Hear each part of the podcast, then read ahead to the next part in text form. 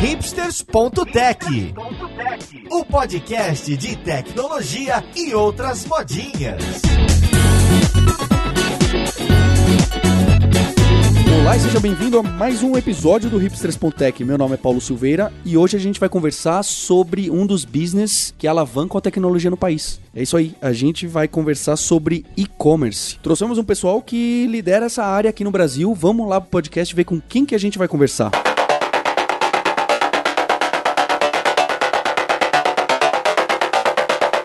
Thank you. E hoje aqui no estúdio comigo eu tô com o Geraldo Tomás, que é cofundador e co-CEO da Vetex. É isso mesmo, Geraldo? É isso aí, é um prazer estar aqui. Eu fico muito feliz de compartilhar as experiências e bater um papo e ganhar mais experiência também. Só pela sua animação você já, você já ganhou o ouvinte aqui, viu? E junto com ele eu tô com o Éder Paz, que é fundador do Integrando-se e um dos sócios da Vetex. Como você tá, Éder? Tudo bom? Tô bem feliz de estar aqui também, sou ouvinte de longa data e obrigado pelo convite. E junto comigo, o seu co-host Sérgio Lopes, um cara que tem estudado aí mais de marketing digital, de e-commerce e outras coisinhas. Fala, Sérgio. Olá, tudo bom, gente? Pra gente começar esse assunto, eu queria relembrar então a década de 90 e o começo dos anos 2000, onde esses grandes e-commerces que surgiram, essas grandes marcas, elas criavam ou então adaptavam softwares e, e tinha essa quantidade de códigos gigantes que elas mesmas gerenciavam. E imagino que hoje em dia algumas delas até continuem produzindo o seu próprio e-commerce. Mas não é muito bem isso que a gente vê hoje em dia. Queria que o Geraldo e o Éder pudessem falar um pouquinho dessa mudança de, em vez do que eu criar o meu próprio e-commerce do zero e abrir o, o, o Notepad ali começar a escrever o meu código para comprar ou outros modelos de utilizar software. Quando que isso começa a acontecer? Quando que isso começa a aparecer no e-commerce brasileiro? Você nunca ouviu falar de um software? Ah, eu fiz um software ali para dirigir meu carro. Eu fiz meu software para administrar minha empresa. Eu fiz meu software para fazer minha folha de pagamento, você sempre escolhe comprar software pronto, porque software é algo que não gasta. Você usa uma vez ou usa um milhão de vezes, o custo para fazer ele é o mesmo. Naturalmente, você faz um software de um cliente só, você tem um potencialmente um orçamento para gastar nesse software de um milhão de vezes menos do que algum outro de uma software house que possa ter um milhão de clientes. Então, software é algo que não faz nenhum sentido você produzir próprio no longo prazo. No e-commerce do passado, estava todo mundo começando, aquele hype, aquela coisa, vamos fazer e-commerce, vamos fazer e-commerce, não tinha ninguém consolidado, mas ninguém mesmo, não tinha nem Oracle é, fazendo software. A Oracle comprou um software na década de 2000, no final da década de 2000, ela comprou uma empresa de e-commerce, é, um software de e-commerce. E aí todo mundo tem que fazer, tem que fazer, tem que vender, uma demanda reprimida absurda de, pelo e-commerce e fazia todo sentido você produzir o seu software in-house. Até porque era uma página de produto, um carrinho e rezar para a Master e a Visa funcionar. Quem é, quem é da, de, da década de 2000 deve lembrar daquele Mossetti, né? Mossetti era da Visa, tinha um Master, alguma outra coisa, funcionava a cada 10 minutos no dia, alguma coisa assim. é, a gente tinha que fazer tudo offline. E aí o mundo foi evoluindo. A gente, por exemplo, a Vetex, a Oracle, a, sabe, todo mundo viu a oportunidade e começou a se consolidar um software, uma fábrica de software, uma software house, uma produtora de propriedade intelectual para o software de e-commerce, como é em todo outro software do mundo. E nesse sentido, você não, já não vale mais a pena há muito tempo, há mais de 10 anos, você fazer o seu software na minha visão, porque você não está fazendo também seu software de folha de pagamento. Geraldo, para eu parecer inteligente aqui, vou aproveitar e fazer uma citação. Olha só, hein? Então, há, há mais de 40 anos, naquele livro do Mythical Man Month, do Fred Brooks, ele falava que, ele discute bastante, ele fala, olha, a forma mais barata de você criar software é comprar um já pronto. É, esse, sem dúvida, vai ser o que vai custar menos para você. É curioso porque é contra-intuitivo. Aqui estamos uh, os quatro na sala e todos desenvolvedores, eu sou ex-desenvolvedor, e a gente fica falando que, olha, não faça o seu software, não compra um já pronto ali. Compra que é melhor. né? É porque você sempre acha, não, que eu vou fazer esse detalhe que vai fazer o meu software chegar na lua. Ele sim, né? Esse é o, é, é o é o pulo do gato, né? Mas no final das contas você gasta a sua vida inteira fazendo a base. Aí eu, quando, aí, no- quando eu nascer de novo, eu faço parte da lua. No final das contas é isso. Exatamente. Mas tem gente ainda fazendo hoje grandes e-commerce, sei lá, é, ainda tentando fazer sua própria plataforma ou não? Hoje, de modo geral, o mercado inteiro migrou para soluções, não só Vetex, mas imagina os outros concorrentes aí. Então, os grandes, big, big, big mesmo players tanto do Brasil, do Brasil, é, do, dos Estados Unidos, eu diria que é a Amazon, o resto não. Mas os, os big players do Brasil, na ânsia de se vender como a Amazon, eu sou uma empresa de tecnologia, eu não sou um varejo. Eles estrategicamente sempre escolheram fazer um software de um cliente só. É, Tentando chegar na lua. tentando chegar na Lua. E eles, é, eventualmente, no meio do caminho, eles gastam 100, não é, não é duas vezes, às vezes 100 vezes mais do que ele gastaria comprando. Às vezes 20, às vezes 10, mas é bastante diferença. Mas eles têm essa visão estratégica que um dia eles vão conseguir fazer aquele retoque final que vai chegar na Lua. E eles, sim, eu até entendo, alguns têm massa crítica para isso, porque software de um cliente só, mas se tem esse, um cliente que paga um bilhão de reais por mês, tá justo, né? tá justo. É um cliente bom, tudo bem, vou prestar serviço para ele. Mas se você não é um cliente que tem condição de pagar um bilhão de reais por ano, talvez não vale a pena. Talvez não valha a pena. Você fazer, um, você fazer o seu software próprio. Eu acho que faz algum sentido em um caso ou outro, porque fazer o software in-house, é claro, tem uma vantagenzinha que, legal, a minha integração nessa parte vai funcionar melhor, porque aqui dentro, o meu armazém funciona dessa forma, e eu já tô acostumado com os mainframes. É claro, alguma vantagem ele vai ter. Mas considerando então que o mercado todo girou pro outro lado, certo? Eles querem comprar o software. E existe o- os dois modelos. O modelo antigo, onde você realmente comprava um software, instalava e copiava por disquete. O CD-ROM ali. O CD-ROM com os scripts PHP para você colocar e fazer FTP no seu servidor. E o modelo SaaS, que na década de 2000 chamava modelo ASP, né? Ho- Hoje a gente fala de SaaS, modelo de de subscription. Então você pagar mensalmente para ter acesso, no nosso caso que a gente está conversando, acesso a um software que oferece tudo o que um e-commerce precisa. Como que tá isso hoje? Como que é isso para Vetex? Como que vocês enxergam nos outros players, nos outros concorrentes? Para que lado que vai? É, isso fica bem evidente no long tail. A gente tá falando de pequenos clientes que começam a vender dentro de casa ou estão no seu emprego e, e acabam querendo montar um novo negócio. Ou aquelas empresas pequenas também que querem ir pro online e elas não querem se preocupar com desenvolver, com tecnologia. E muitas vezes elas nem sabem que existe por trás uma tecnologia tão avançada. Então o modelo SaaS para esse tipo de cliente, que são os pequenos, ele é muito atraente. Os custos são bem interessantes, o custo-benefício é, é muito legal. E a gente vê que vem crescendo cada vez mais as soluções. Hoje, o pequeno ele não quer parar para desenvolver, ele não quer baixar uma open source, ele não quer contratar um desenvolvedor, um designer separado. Ele já quer ter a solução, o importante para ele é simplesmente vender. E ele também não tem tantas necessidades como um cliente de grande porte tem. Então, ele acaba descobrindo os recursos que ele precisa a partir do momento que ele começa a crescer. E, e faz todo sentido para ele ter uma solução SaaS que sempre é atualizada, que sempre acompanha o mercado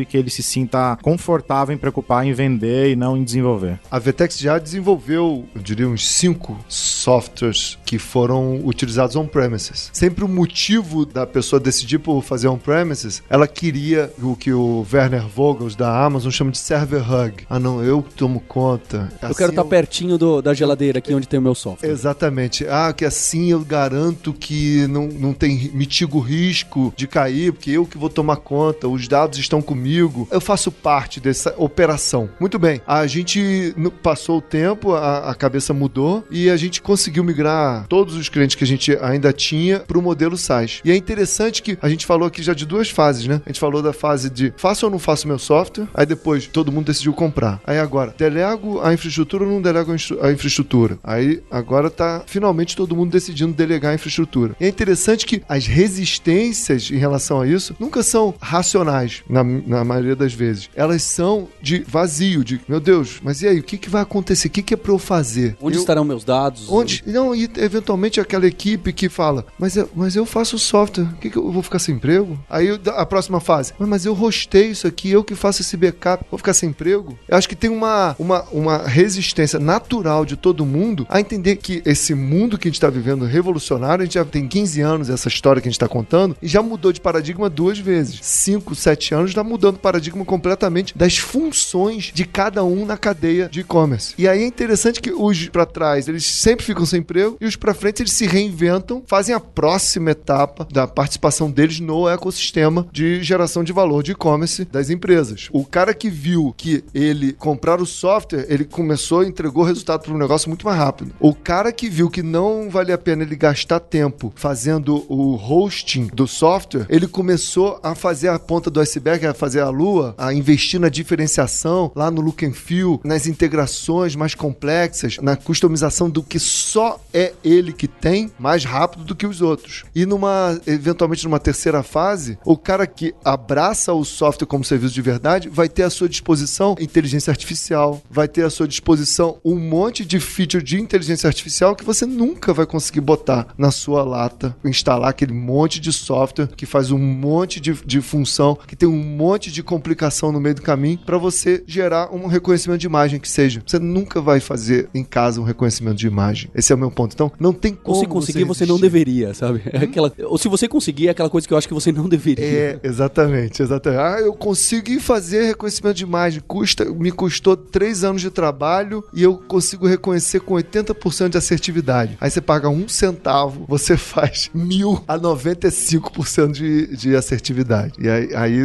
o, óbvio, o óbvio aparece muito rapidamente nessas mudanças de, de ciclo que a gente está vivendo muito rápido, né? O mundo está se reinventando a cada cinco anos. O mundo que a gente vive aqui, de quem está ouvindo o podcast e quem está apresentando ele aqui.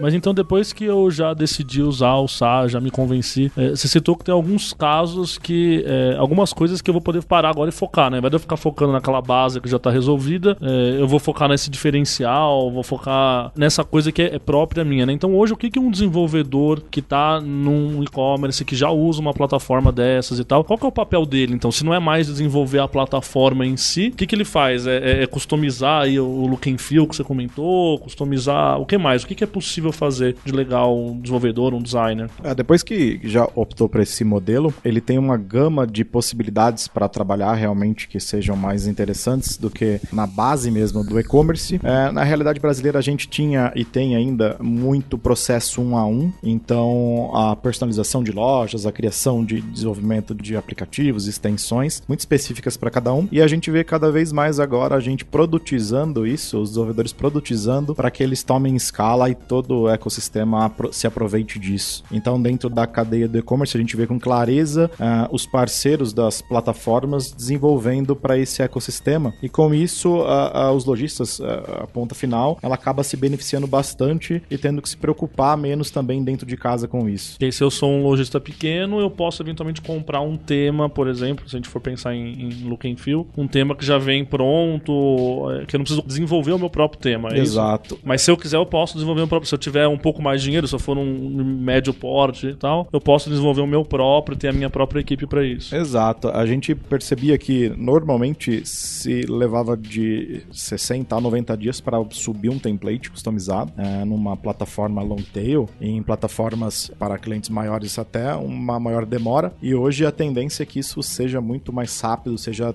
até imediato. O cliente iniciar a sua operação já com uma personalização e também tendo um custo menor para conseguir investir investir realmente em marketing, produto e em outras questões da loja. Legal. E você falou do tema é um aspecto e o outro aspecto, por exemplo, extensões. O que seriam extensões? O que, que eu consigo fazer além de só, vou simplificar o problema, né? Mas mudar a corzinha e a, e a disposição do meu menu ali. O que, que eu consigo mudar a funcionalidade da plataforma até uma certa, um certo nível? E se, e se isso é bastante requisitado pelas empresas? Perfeito. No mundo mais corporate enterprise, que existem mais exceções, mais vantagens competitivas mais bem definidas. Tem um exemplo completamente fora, mas a Coca-Cola, né, tem a marca dela. Essa é a minha vantagem competitiva. Eu sei que sem isso eu não vivo. E aí eu tenho que dar uma atenção maior ao que tange a marca. E várias empresas têm sempre aquele que, que é aqui que é o meu diferencial competitivo. Essas empresas, elas precisam customizar mais do que o, o look and feel, a experiência de navegação. Elas precisam dar comportamentos diferentes ao sistema que ela está usando. E aí fica uma impressão, a princípio, é, equivocada de que no SaaS você não consegue fazer isso, porque você não consegue customizar que ela é quadrada, que ela é fechada. E está se provando muito o contrário. Quando você usa um SaaS, o vendedor, o fornecedor SaaS, ele teve a preocupação e a obrigação para ter muito cliente de fazer uma plataforma que a gente chama de aberta, uma plataforma com API aberta, com API aberta, que permite inserção de, de extensões e customizações em vários pontos que são decisivos para uma definição de uma regra de negócio diferenciada. Então, uma, um sistema SaaS, ele deveria ser, e ele é na maioria das vezes, um, um sistema bom e, e, robusto, ele é uma plataforma no sentido da palavra que ele você pode encaixar módulos novos em cima dele e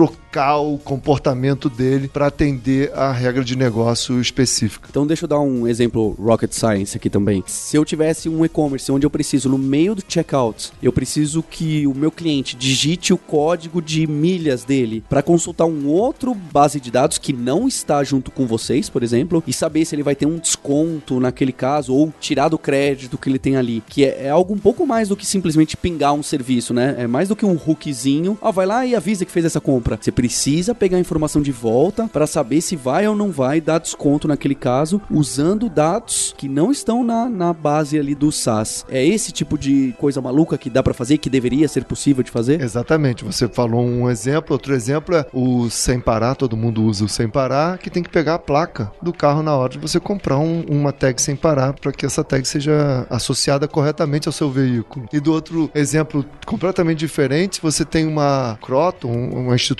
de ensino, que tem que fazer quase uma matrícula junto do processo de checkout. O, pagamento é só uma, uma parte do processo de checkout. Você tem que fornecer mais dados, tem que ter uma, um inventário mais preciso de qual faculdade pode oferecer qual curso. E isso você tem que mudar o comportamento. Ao mesmo tempo que quando você compra um perfume na Boticário, você tem que mudar o comportamento ali para você para ter o, o, fidelidade do Clube Viva. Não é humilhagem, mas é o Clube Viva sempre linda, alguma coisa assim da Boticário. Você tem que conseguir tanto colocar seus pontos lá, quanto conseguir resgatar seus pontos. E eu tô dando aqui exemplo, eu podia ficar quase o podcast inteiro das customizações falando, malucas. Exatamente. E tudo em cima de uma única plataforma. Porque ela foi sensível a vários clientes e todos os clientes. Não é que todos os clientes são iguais, todos os clientes são muito diferentes. Mas depois de você ver mil, você consegue identificar mais ou menos. Eu preciso que essa parte aqui do processo de checkout possa ser customizada a qualquer momento. Eu preciso que isso aqui tenha um hook. Eu preciso que esse outro momento aqui apareça, ele pergunte para um serviço externo o que, que é para eu fazer. E assim você atende a 90% dos cenários. Interessante dizer que nunca é 100%. 100% é você gastar infinito dinheiro. Tudo que é 100% é infinito, né? Uhum. Você sempre, sempre tende a, a 100%, né? Você tem que saber seu contradomínio e falar não para determinadas customizações. Exatamente.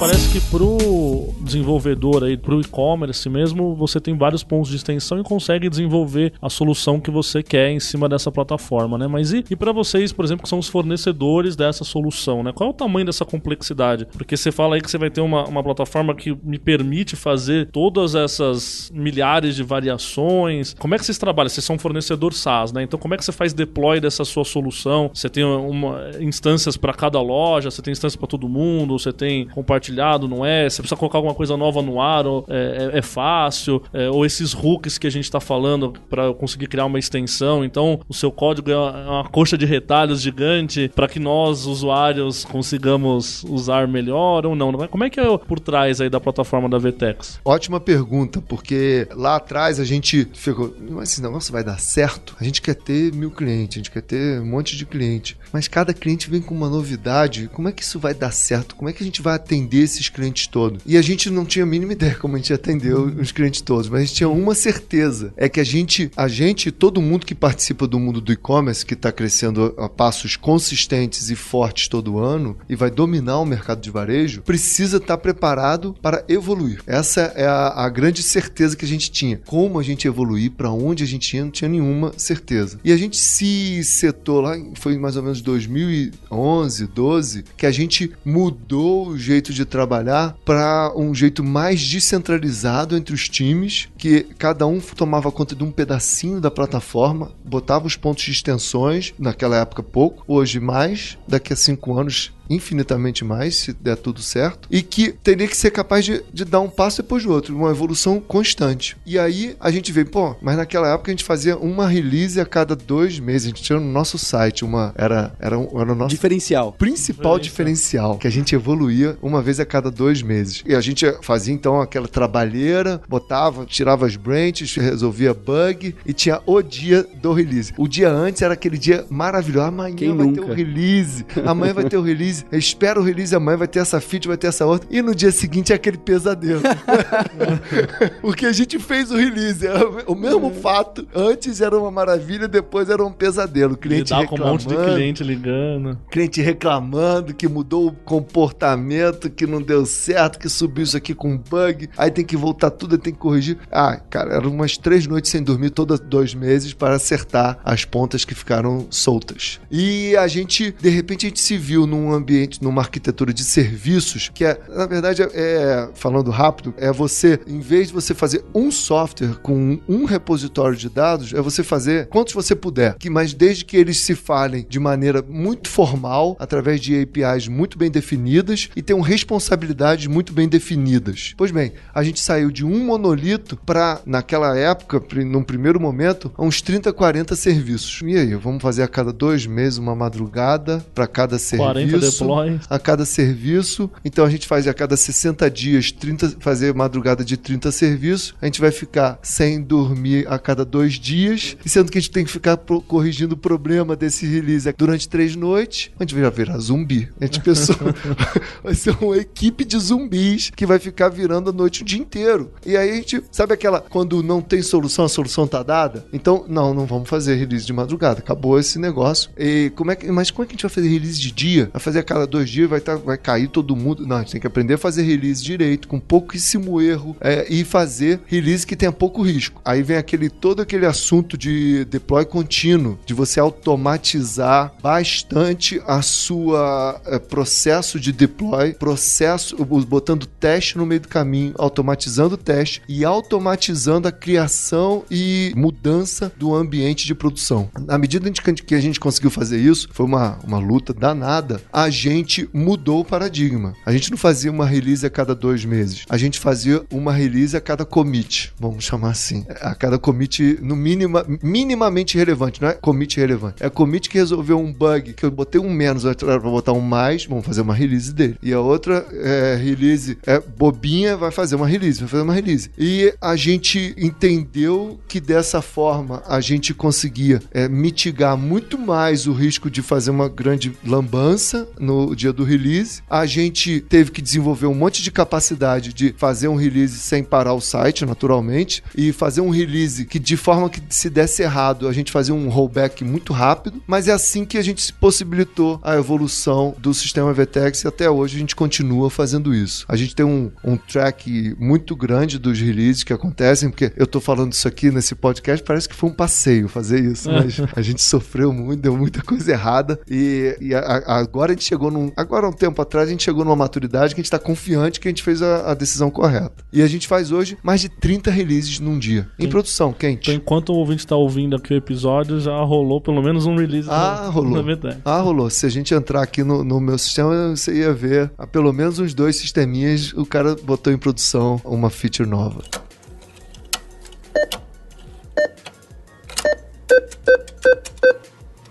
Tem várias dessas plataformas, não só de e-commerce, que oferecem pra você, com um cliquezinho, você instala alguma coisa, mas você paga um FII a mais pra ter aquela feature extra ou aquele tema extra. E pelo que eu entendi, Éder, a Integrando-se nasceu oferecendo esse tipo de coisa através dos plugins e temas que vocês tinham pros sistemas da VTEX. Mas hoje é mais do que isso. Ou qualquer pessoa, eu posso criar o meu plugin pra VTEX e colocar lá dentro, é por aí? É, a nossa ideia com o marketplace do Integrante-se é ter todo um ecossistema de desenvolvedores, de designers, de freelancers, de empresa, desenvolvendo todo tipo de solução para as plataformas, seja ela um tema, uma extensão, um aplicativo, ah, um banner, etc. Tudo aquilo que possa fomentar eh, o, o mercado e trazer as soluções de forma muito mais escalável. Né? O Integrante ele surgiu de uma necessidade de produtizar aquilo que era feito um a um. Então as agências tinham um grande problema a enfrentar, que era todo dia ter que desenvolver um- um- uma nova extensão, desenvolver um novo layout, atender um cliente de uma forma diferente. E a gente conseguiu transformar isso em produtos e as agências com isso conseguem escalar. Ah, por mês a gente vende, para você ter ideia, mais ou menos uns 600 temas para a loja integrada, que é uma plataforma de pequenos clientes. E nenhum outro cenário a gente poderia imaginar que 600 lojas seriam ah, personalizadas com esse esforço num, num outro cenário. Além disso, a gente também tem desenvolvido a loja de extensões da loja integrada e a gente tem toda aí a, a, o caminho para trabalhar isso também com o VTEX, com a, a, loja de extensões da VTEX, a Extension Store, para conseguir chegar em todos os parceiros, independente do porte dos clientes. Uma curiosidade, qual que é a extensão ou uma das que mais vende, para eu ter ideia do que, que o pessoal de e-commerce fala, poxa, eu precisava um pouco mais, é disso aqui que tava faltando para minha loja. Eu vou dar um chute, hein? É alguma daquelas coisas de unbounce que o pessoal sai com o mouse e aí você quer colocar aquele pop-up gigante para falar, não, chato pra caramba, chato pra caramba, mas, mas segura, que dizem que segura. segura. E aí, qual que é? É, uma, uma extensão muito desejada pelos clientes uh, long tail é a inclusão de um brinde. Ele poder dar um brinde quando ele faz a compra de um produto. Então a plataforma não tinha isso de forma nativa, isso foi desenvolvido e, e essa extensão em 10 dias foi vendida mais de 50 vezes. Outra extensão muito procurada também, básica, é o Compre Junto. Então, Compre Junto mais inteligente, onde pode cruzar produtos, trazer mais inteligência. E uma extensão, que acaba sendo uma, um aplicativo, uma feature bem pedida, é a de blog. E a gente está aguardando o lançamento junto a parceiros para que eles possam investir também em conteúdo e ter um blog integrado com a própria plataforma. Como se oferecesse o content marketing dentro da, da plataforma. Exatamente, é vender o produto através do conteúdo e não ao contrário. E vocês falam bastante, claro, obviamente, da plataforma da VTEX, porque é o que vocês trabalham, mas só pra gente ter um panorama geral, mesmo o que vocês podem falar dos concorrentes, mas é, é meio que comum isso no mercado hoje de ter esse, esse tipo de extensão,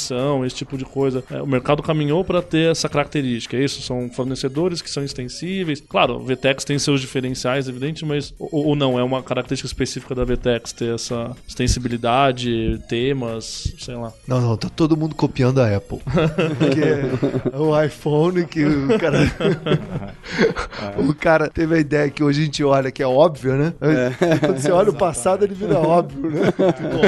o próprio e... integrante a gente explica que é a App Store da Apple, só que é a App Store do, do e-commerce. Perfeito. Exato. Agora tudo óbvio que você não adianta você entuchar o seu sistema, qualquer que ele seja, de mil features, sendo que cada cliente só vai usar cinco delas ou sete delas, mas cada um vai usar um subset diferente delas. E aí você com um e-commerce com mil features, com um sistema qualquer que seja, com mil features, o sistema que quer usar cinco, ele tem que passar por cima e, e, e ignorar e entender e ter o atrito de forma consciente, não ter que aprender a complexidade da extensão, mas não usar porque não precisa. E aí fica aquele e-commerce super complexo que eu não uso nada dele. Com esse negócio de extensão que a Apple inventou, você só usa as features do seu telefone que você quer, no final das contas.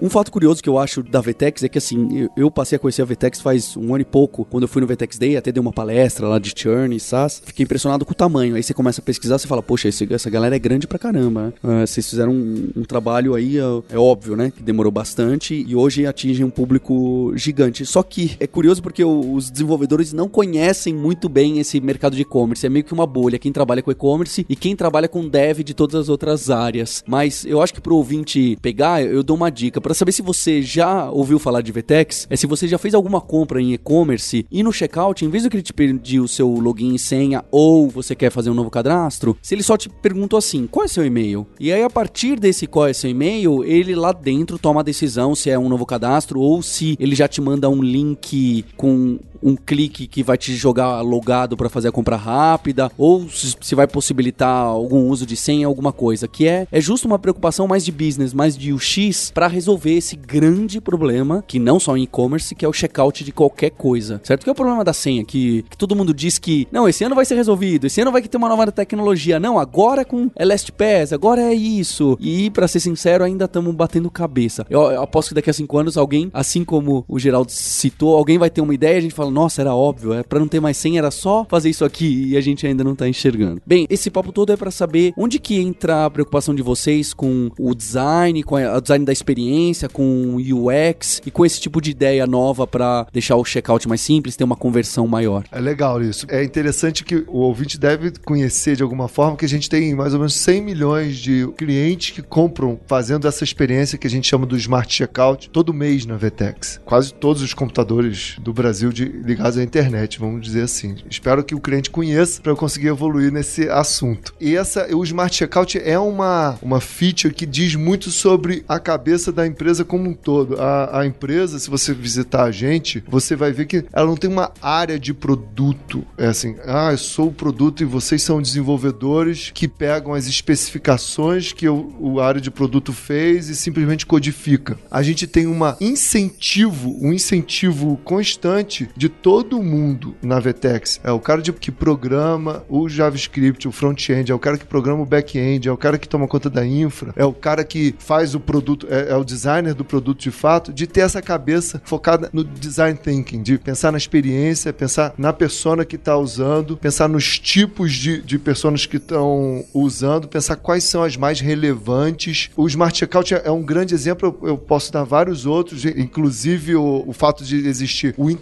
integrando-se para o pequeno cliente, a Vetex Enterprise para a Brastemp usar. É uma divisão de produto bem definida, pensando em cada demanda e a experiência de cada nicho de varejistas que a gente atende. Pois bem, no Smart Checkout, a gente sempre teve a preocupação, como você sabe, todo mundo que de e-commerce está envolvido, você tem que tirar o atrito da venda. Tem muitas estatísticas que dizem que milissegundo conta e muitas estatísticas dizem que mais do que milissegundo, você botar mais um formzinho perguntando que seja o sexo, você já diminui a conversão. Você já dá aquela canseira no cara. Quer dar canseira maior no cliente do que o cara ter que escolher uma senha de com uma letra maiúscula, um, um caractere especial. um caractere especial e tem que ter número, tem que ter pelo menos oito. Cada lugar é uma senha e ainda tem uma coisa lá, ainda mais para quem é o desenvolvedor vai saber muito bem disso, que tem uma boa prática lá que fica o, o santinho da segurança dizendo: você não pode botar a mesma senha, você não pode botar a mesma senha. Aí o cara tem que inventar uma senha nova. Aí o cara, ah, pronto, você já gastou toda a mufa do cara, já gastou todo o prazer que o cara tava tendo de comprar aquela roupa que ele queria usar naquele segundo. No segundo seguinte, ele quer comprar outra roupa, ele quer fazer outra coisa. Então o Smart Checkout é uma, uma experiência que você não é que você não precisa lembrar da senha, você não precisa cadastrar a senha. Isso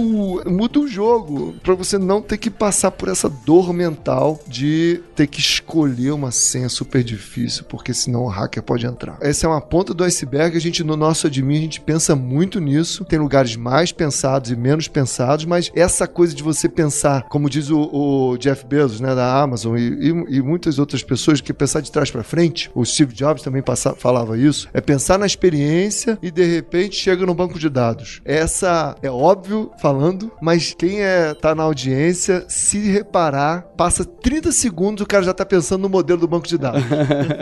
Ih, mas isso vai ter que chamar um serviço, não sei o que. É, Te interrompe o tempo a senha todo. not nu é nu, né? Tipo, exatamente. O ponto não é isso, o ponto é pro usuário. Exatamente. É melhor ter a senha ou não. Depois você pensa no tipo da coluna. Exatamente. né? E é muito fácil a gente chegar começando, não, que a gente vai atender esse cara, não sei o quê. Aí a gente vai para nossa zona de conforto, né? Que é pensar que se a senha, se o campo senha not nu ou não, se chama pass, se chama password, se tem uma primary key lá. Aí acabou, acabou a experiência. E isso é uma coisa que a gente tem que lembrar toda hora. Eu tento lembrar toda hora, porque eu também esqueço isso muitas vezes, mas a gente está tentando cada dia mais ter essa cultura dentro da Vetex para a gente fazer produtos melhores.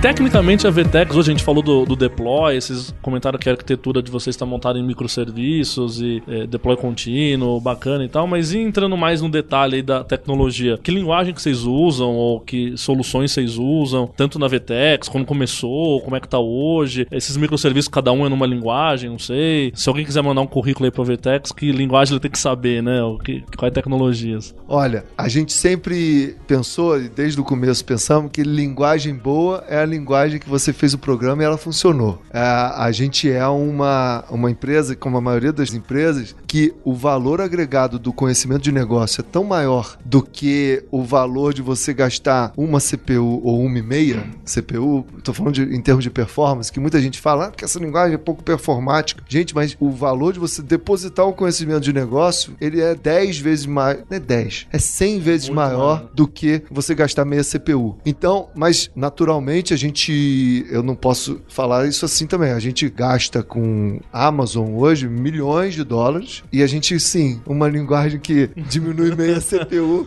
tira alguns milhares de dólares da, da conta. Mas a, a gente tem uma história nisso. A gente, eu sou engenheiro é, mecânico formado e logo que eu me formei, eu não trabalhava com informática, estava no boom da internet em 2000 e eu não sabia programar. Eu sabia programar de faculdade, fazendo Fortran, mas logo eu me formei, eu era o empreendedor da internet, aquele cara que botava uma camisa branca, um tênis bamba e dizia que eu ia ganhar bilhões de reais pro meu investidor. Era esse quem eu era. Só que de repente tudo virou um conto de fadas, não tinha dinheiro, não tinha ninguém que queria investir, é, a bolha estourou, não tem ninguém para fazer, eu que vou ter que fazer.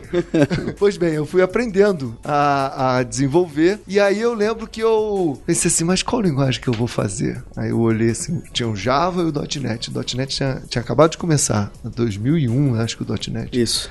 Eu cheguei, entrei Java. Aí entrei no negócio da hora, fiquei confuso, não sei o quê. Aí entrei na MSDN, na época, 2001, a MSDN me abraçou, me deu um carinho. Delícia. Aí falei, cara, é, Pronto, é .NET. Pronto, a gente foi pro .NET e o .NET foi a nossa língua franca até 2011, quando eu comecei com esse negócio de arquitetura de serviço, orientada a serviço, a gente era. A gente começou, ó, é, você vai fazer na linguagem que você consiga deixar pronta. Porque a gente cresceu muito rápido. Em 2012 a gente teve um investimento, botou um monte de gente pra dentro e a gente inteligente, não é gente que sabia .NET. E aí deu uma variada. Começou a, a vir Node. Ele sempre vem, não tem como evitar. Ele sempre vem. Ele sempre vem. Começou a vir Node, é, JavaScript, começou a vir Go, do Google. Já tem um pouquinho de escala lá num, num serviço em cima do Spark, que é de Big Data, que é muito bom, por acaso. Hoje é uma... é, o, o- Éder vai falar, o Éder já é outro stack ainda, né, Sim, Éder? sim.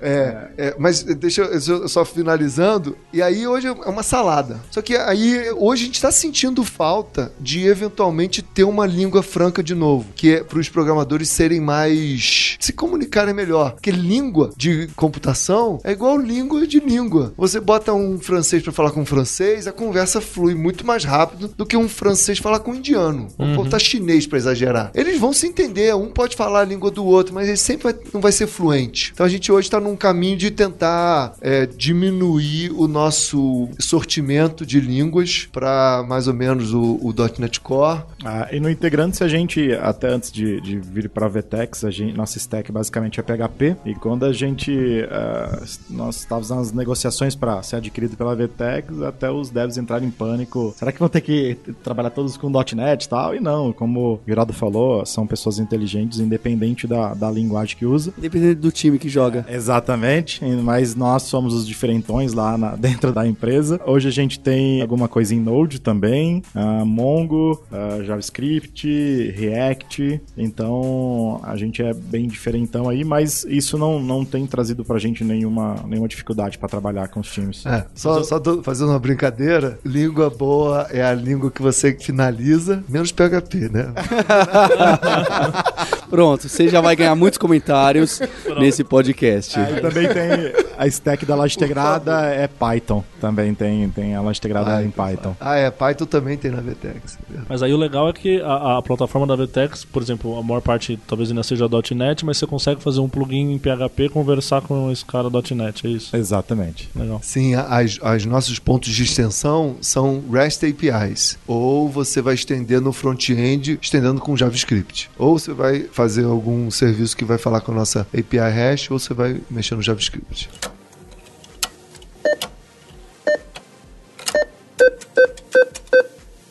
Pra gente finalizar, eu queria falar de três coisas que eu tenho enxergado bastante no- nos e-commerces, né? Todo mundo tem enxergado que já tem alguns anos, né? Um é esse que a gente discutiu bastante, que são as extensões, os temas, pra você deixá-lo mais customizável. O outro é sistemas de recomendação. Tem muita coisa disso, certo? Acontecendo. Ah, eu preciso recomendar melhor pra fazer o ticket médio aumentar, ou pra ele viu esse produto, mas não é esse que ele queria. Eu preciso tentar descobrir melhor qual é. E em especial um, um- um que o Eder já tinha conversado comigo, que é o marketplace do produto. Isso é, eu tenho a minha loja, mas eu gostaria que outras lojas pudessem oferecer esse produto aqui, essa geleia que eu faço. Eu quero que ela seja também comercializada em outros e-commerce. Se vender, ela fica com uma parte. E eu sei que vocês têm algum caminho andado nisso também. Mas além dessas, dessas coisas que eu diria que estão bem na moda e que estão acontecendo, tem alguma outra coisa que está aparecendo por aí no, no e-commerce? É, é o pagamento por NFC de celular, sei lá, eu integrado de que forma, com presencial? Tem o que, que é o do futuro aí que tem aparecido? Todo mundo fala de omnichannel há muito tempo, né? Ah, que você compra no mundo online, recebe no físico, paga no físico, recebe em casa, é, mas você não vê isso acontecendo de fato. E não é uma questão tecnológica, é uma questão da, na minha visão, da organização da, dos varejos do mundo inteiro, não só do Brasil. É o, o cara que manda, ele tá tomando conta do físico, que ele é 95% da receita, e o cara que tá querendo mexer, tá querendo mudar, ele tem 5% da receita, tadinho, ele não faz nada dentro da organização. Mas eu sinto que a gente está entrando numa fase que as organizações vão dar o seu jeito de mudar as suas hierarquias, as suas estruturas organizacionais para o omnichannel acontecer. Então isso vai acontecer. Quem quer fazer algum produto, algum desenvolvimento focado no omnichannel, eu acho que pode começar porque vai ter um monte de varejo que está se reestruturando organizacionalmente para receber essa solução e de fato implementar, não ficar só na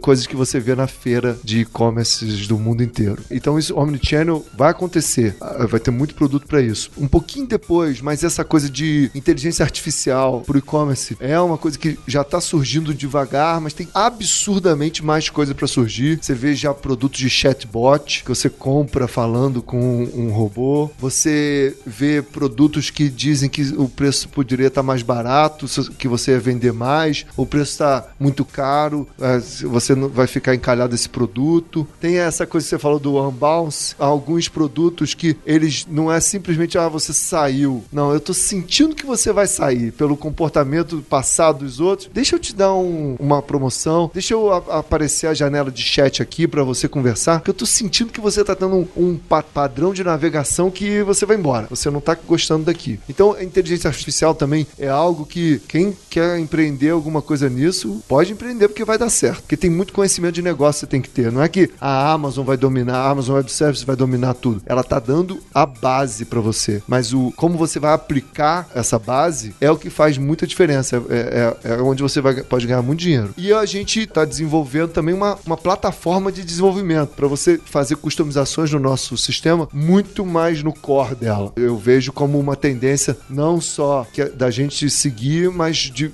várias outras aplicações SaaS, que é fazer aquela arquitetura que chamam serverless. Sabe que você bota um código e não quero nem saber onde ele vai rodar. Eu sei que ele vai rodar e nunca vai cair. Vai digitar um códigozão ali dentro da Vitex mesmo. Exato.